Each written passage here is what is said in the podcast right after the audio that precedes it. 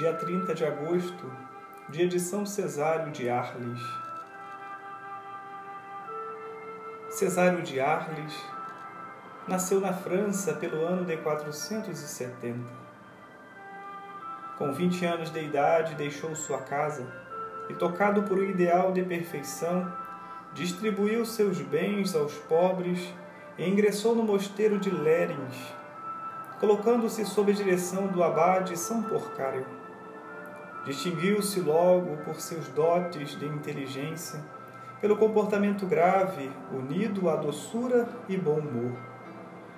Eleito administrador do convento, foi em breve substituído por causa da grande frugalidade que exigia dos monges, dando por primeiro o exemplo de austeridade. Ele próprio iria mudar mais tarde estes excessos de penitência que lhe estragavam a saúde. De fato, teve que se deslocar para tratamento à vizinha cidade de Arles, onde aperfeiçoou seus estudos clássicos e dedicou-se à literatura dos grandes padres da Igreja.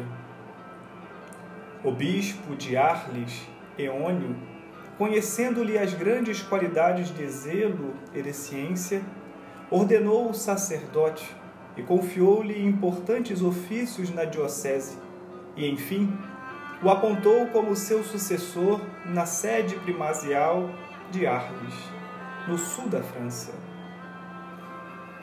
Cesário contava então 33 anos e seu episcopado foi longo e benéfico foi um bispo exemplaríssimo. Sua vida e sua atividade tiveram um papel primordial na história eclesiástica da França do seu século. Seus biógrafos o saúdam como o orador mais popular do Ocidente Latino e preceptor da Igreja Francesa. Seus sermões e homilias eram vazados num estilo límpido e convincente propondo uma doutrina sólida com aplicações morais adequadas à realidade. Muitos de seus sermões e homilias eram recolhidos por estenógrafos e enviados a bispos e monges como modelos de pregação pastoral.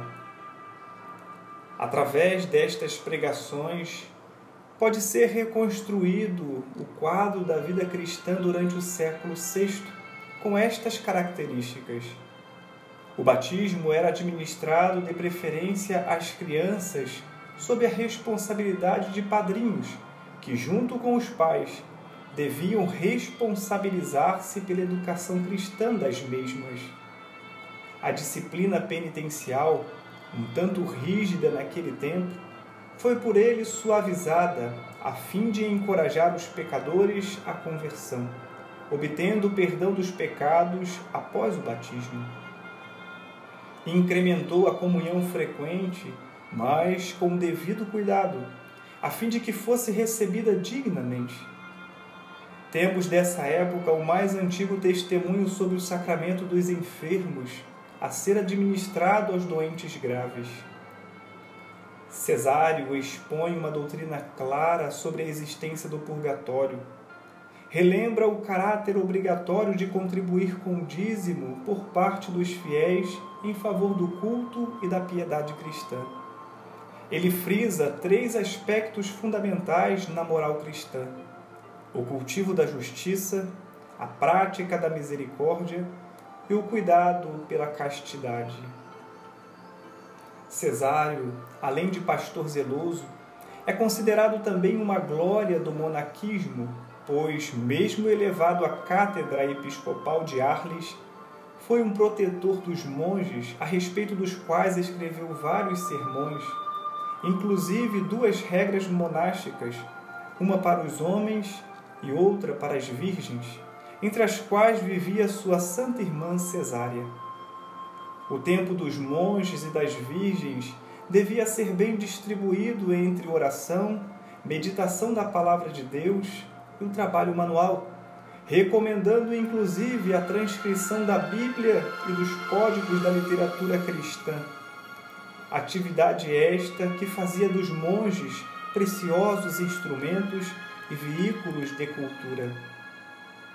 Além das duas preciosas regras de vida monástica, conservam-se 150 sermões e homilias, dos que ele pronunciou, assim como escritos sobre a graça e a liberdade humana, inspirando-se na doutrina de Santo Agostinho.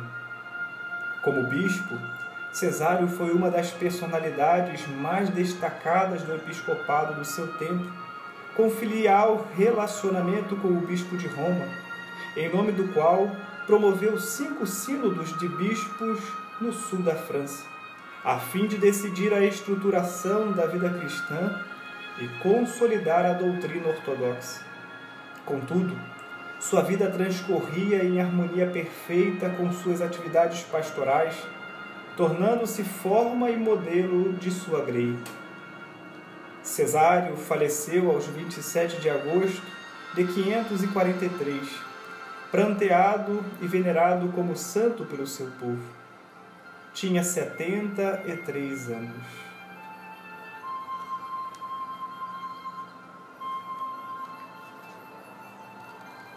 São Cesário de Arles, rogai por nós.